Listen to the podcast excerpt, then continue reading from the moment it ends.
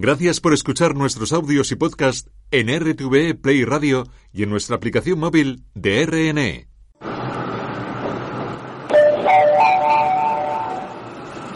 Atención, lo que vas a escuchar ahora es completamente cierto. La inteligencia y la habilidad solo pueden funcionar al máximo de su capacidad cuando el cuerpo está sano y fuerte. Esto lo dijo John Ford Kennedy. Y con esto empezamos Raíz de 5.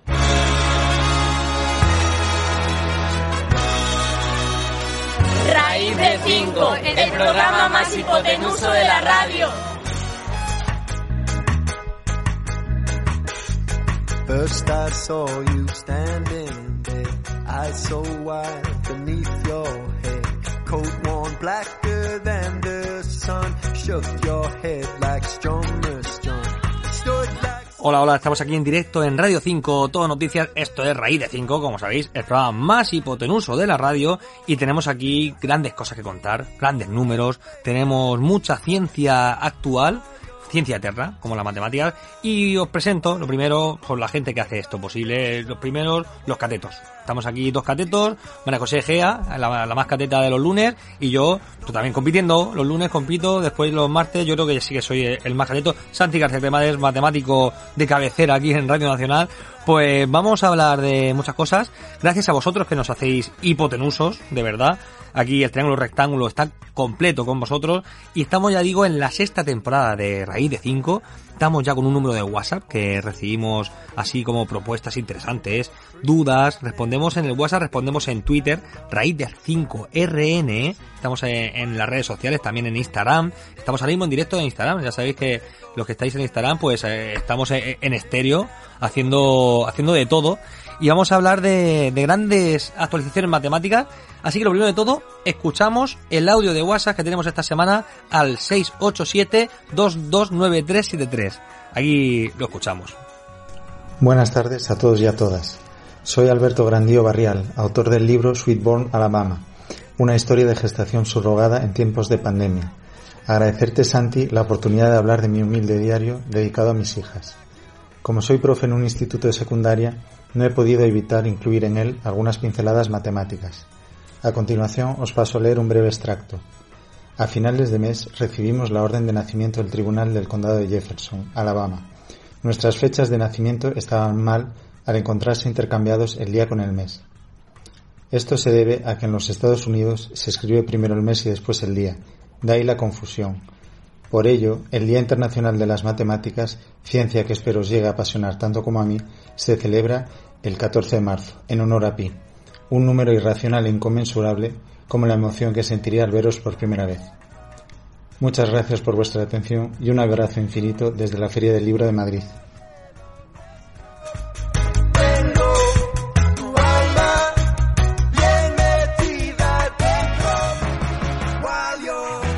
Muchas gracias, ahí estaremos en esa feria del libro de Madrid que termina esta semana. Y vamos ya a la actualidad informativa, pero la actualidad matemática de cada semana. Vamos a entrar en el informativo numérico.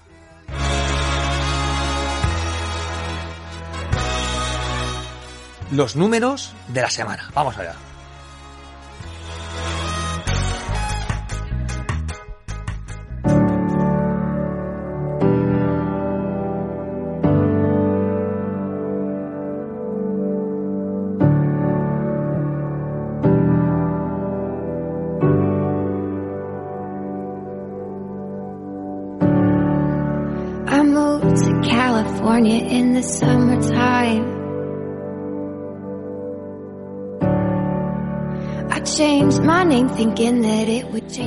Esta semana podríamos hablar de, COVID, podríamos hablar de viruela del mono, podríamos hablar de, de, grandes catástrofes que normalmente los números últimamente no nos acompañan y siempre hablan de algo en su vida o algo que conlleva un, una catástrofe internacional. Pero hoy quiero hablar de algo que vamos a celebrar. Vamos a celebrar la gran victoria de Rafa Nadal.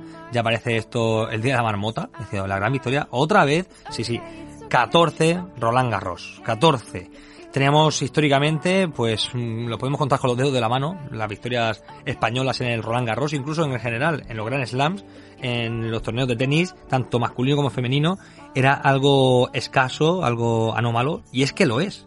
Rafa Nadal, a nivel matemático, nos rompe a todos. A nivel matemático podemos decir que la probabilidad no estaba a su favor y él ha roto con esa probabilidad. Lo hablamos la semana pasada con el Real Madrid, ya también había roto la probabilidad en la Champions League, pero es que esta semana, además, el mismo número, 14, Roland Garros, 14 Champions League del Real Madrid, mm, se supone que una final, lo hablamos, que una final podría ser como una, mm, una moneda al aire de cara o cruz, porque es un duelo de dos equipos, en este caso de dos jugadores, que tienen una igualdad de condiciones. Han sorteado y han luchado y han ganado en cada eliminatoria hasta llegar al final, al final de la competición.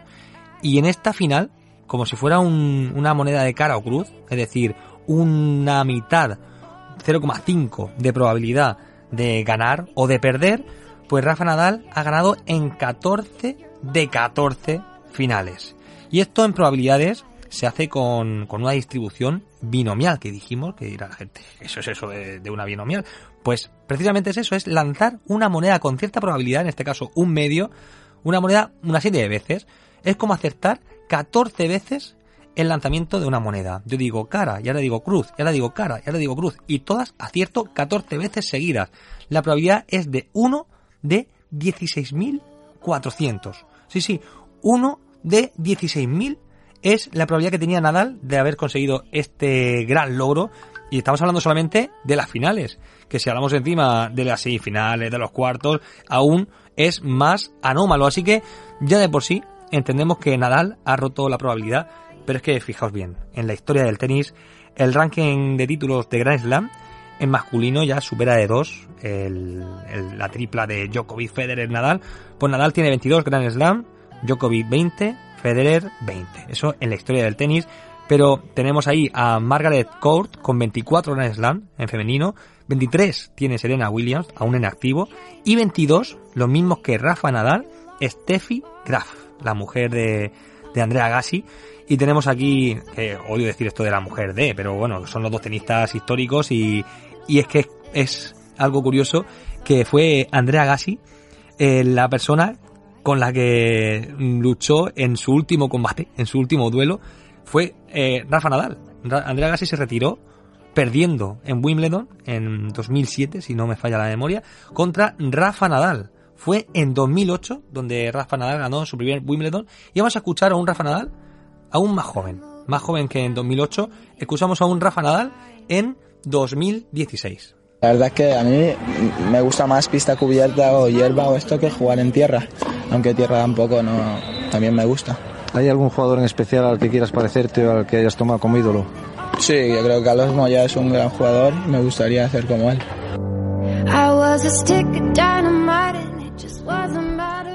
Menudo Rafa con 16 años y dice, no, no es mi tierra, la tierra no es, mi lugar favorito para jugar, es, es la hierba.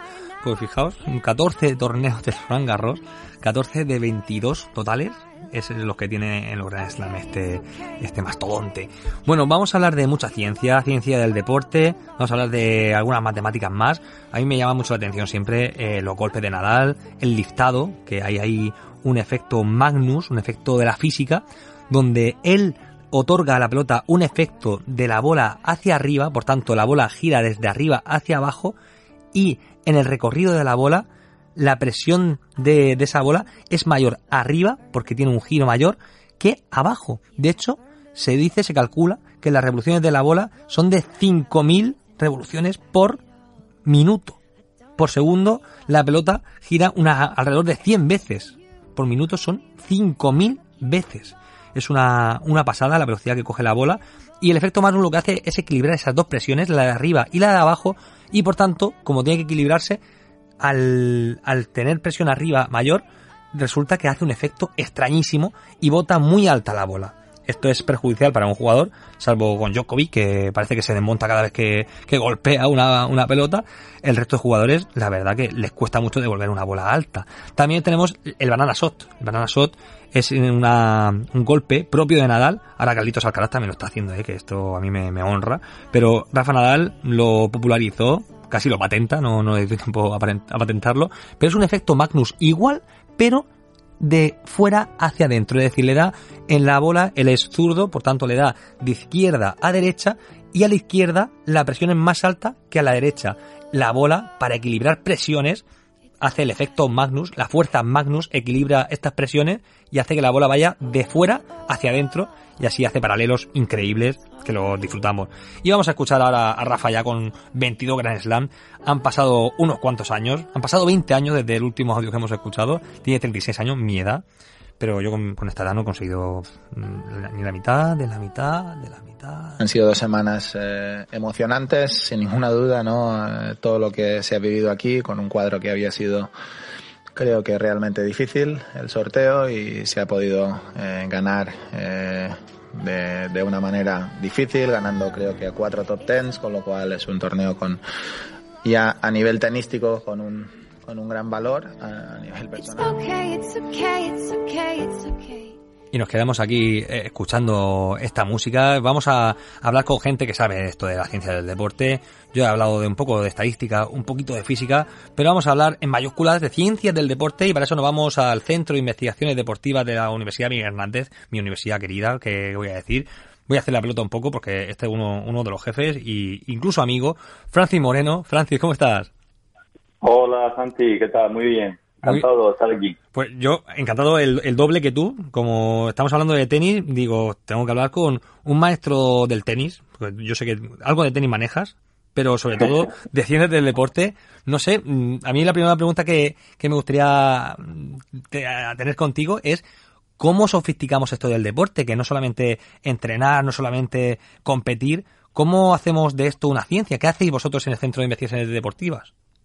Bueno, el, eh, ten en cuenta que el deporte es, eh, está influido por un montón de, variables. Un deporte como, como el tenis, un deporte muy complejo, pues eh, está influido el rendimiento, está influido por variables de carácter fisiológica, eh, biomecánica, como has comentado anteriormente, que tiene que ver con, con el, eh, la forma de golpeo, con las velocidades, con las orientaciones, las inclinaciones, la postura, la fuerza. Y también está eh, muy influido por otro tipo de variables que también se estudian en un centro de investigación como este, como las que tienen que ver con las psicológicas, relacionadas con la motivación, con cómo afrontar eh, eh, la competición, cómo afrontar el, a veces también los errores, eh, los fracasos, que también forman parte del deporte, y aspectos que a veces son se, se quedan o, son menos visibles, están relacionados con la mejora del, rendimiento técnico, ¿no? De, cómo se aprenden los movimientos, cómo se llega a ser tan, tan preciso y a la vez tan potente o tan veloz en los movimientos. Se supone unos procesos de control del movimiento humano eh, muy complejos que, que, bueno, que la ciencia lo aborda desde la psicología, desde la neurofisiología, desde la ciencia del entrenamiento. Es, es, mucha, mucha tarea la que hay. Pues sí, sí, tenemos muchísimas variables a estudiar, como estamos escuchando, y, de hecho, como dices, es algo bastante complejo de medir, pero es verdad que si lo medimos en un deporte colectivo, entiendo por lo menos que tiene una complejidad extra porque hay un montón de componentes en un equipo, nos imaginamos fútbol, baloncesto, balonmano, pero si nos vamos al tenis, es un deporte que, digamos que se puede medir de una forma más precisa en el sentido de que es un deporte individual y el movimiento está acotado también eh, en una zona. ¿Cómo se estudia? ¿Cuáles son las claves para estudiar el tenis, Francis? Bueno, que que es eh, eh, menos complejo, bueno, porque sí, porque tendrá menos cantidad de, de personas involucradas, pero eh, había un, un investigador eh, que no fue muy famoso en su tiempo, el, el profesor Nicolás Bernstein, que era mecánico, era físico, era eh, fisiólogo, que hablaba de, del problema de la complejidad de los movimientos y de la cantidad de grados de libertad. Es decir, un movimiento es muy complejo de por sí, porque para empezar tenemos más grados de libertad de los necesarios para hacer cualquier movimiento. Y la forma en la cual nuestro cerebro elige qué combinación muscular es la más adecuada en cada momento para hacer una, una acción es extraordinariamente complejo y de hecho ni siquiera sabemos cómo se combinan todas las variables. Así que en realidad el tenis, como cualquier otro deporte, pero el tenis también, es, eh, es muy complejo. Porque el, el, tener, tener que ser capaz de ser, como te decía, muy fuerte, ser rápido, cada vez ser muy preciso, pues requiere muchísimos años de, entrenamiento. Ten en cuenta que la pelota es, es, muy pequeña, la precisión es muy, muy importante y la potencia también.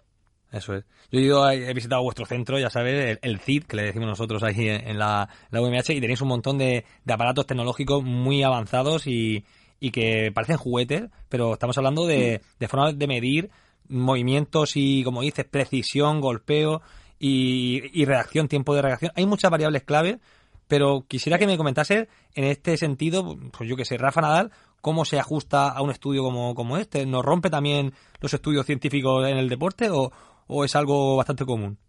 Un Rafa Nadal. Bueno, cada, cada jugador tiene eh, características eh, eh, particulares.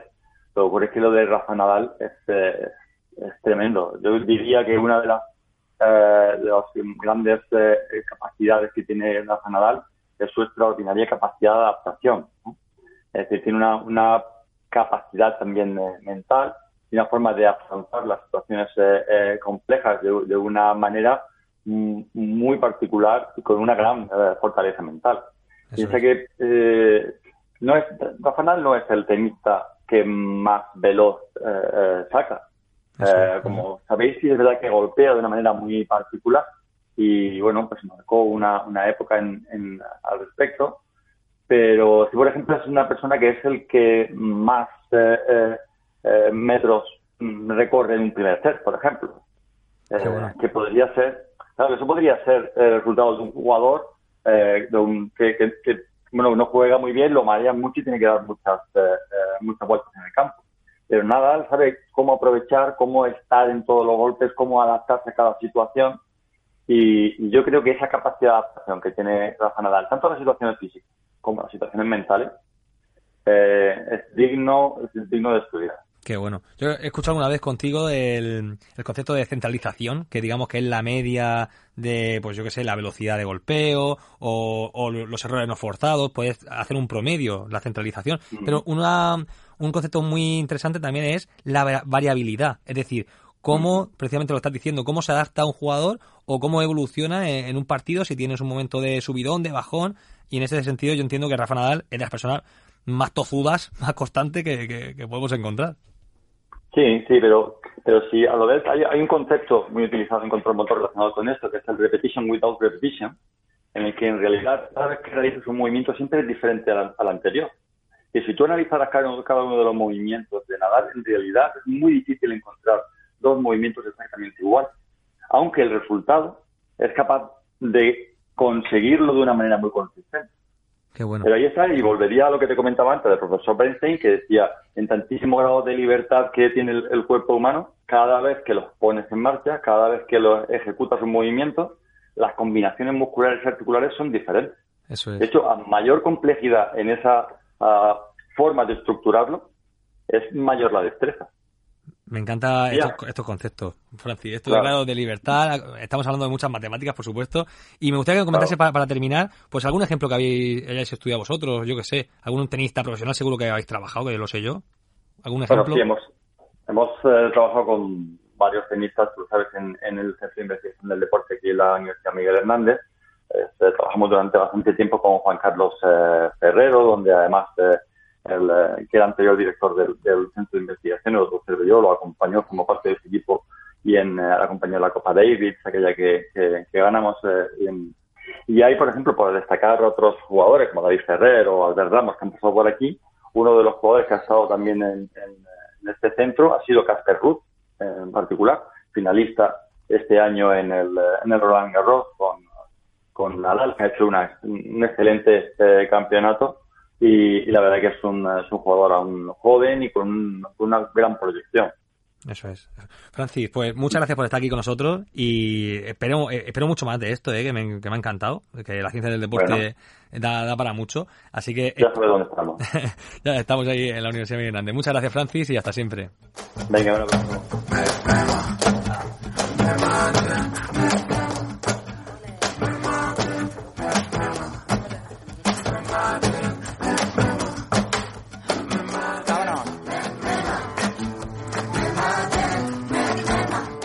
Quiero terminar este programa de deporte. Hemos hablado de matemáticas y Rafa Nadal. Podríamos hablar mucho más. Pero hoy, esta semana hemos tenido a, a Valle Sana, que nos ha dicho, dice, ¿podemos, podemos contar las cosas de dónde estoy? Y lo voy a decir yo. Voy a decir que ella está en el Congreso SEIO, que es la Sociedad Estadística e Investigación, o, Investigación Operativa de toda España. Está en un congreso que se celebra este año, es el eh, decimotercer congreso, las jornadas de estadística pública, SEIO 2022, y le mandamos un saludo desde aquí, desde su programa, y, esperamos estar en ese congreso alguna vez. Eh, hay mucha estadística, te digo, mucha ciencia y mucha ciencia actual es este año en Granada, Congreso SEIO 2022 en Granada. Así le mandamos un abrazo muy fuerte, que vaya muy bien ese congreso, ya nos contará la semana que viene. Y también nos quedamos aquí con Zetangana, que estuvimos en el Spring Festival, este festival que se hace en Alicante, que ha vuelto a, a realizarse después de tanto tiempo.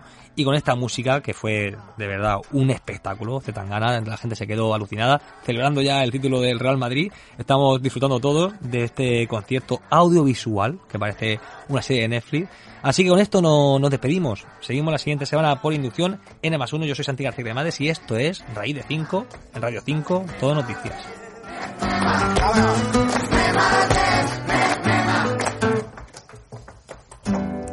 En la vida no pensamos que la gloria es el.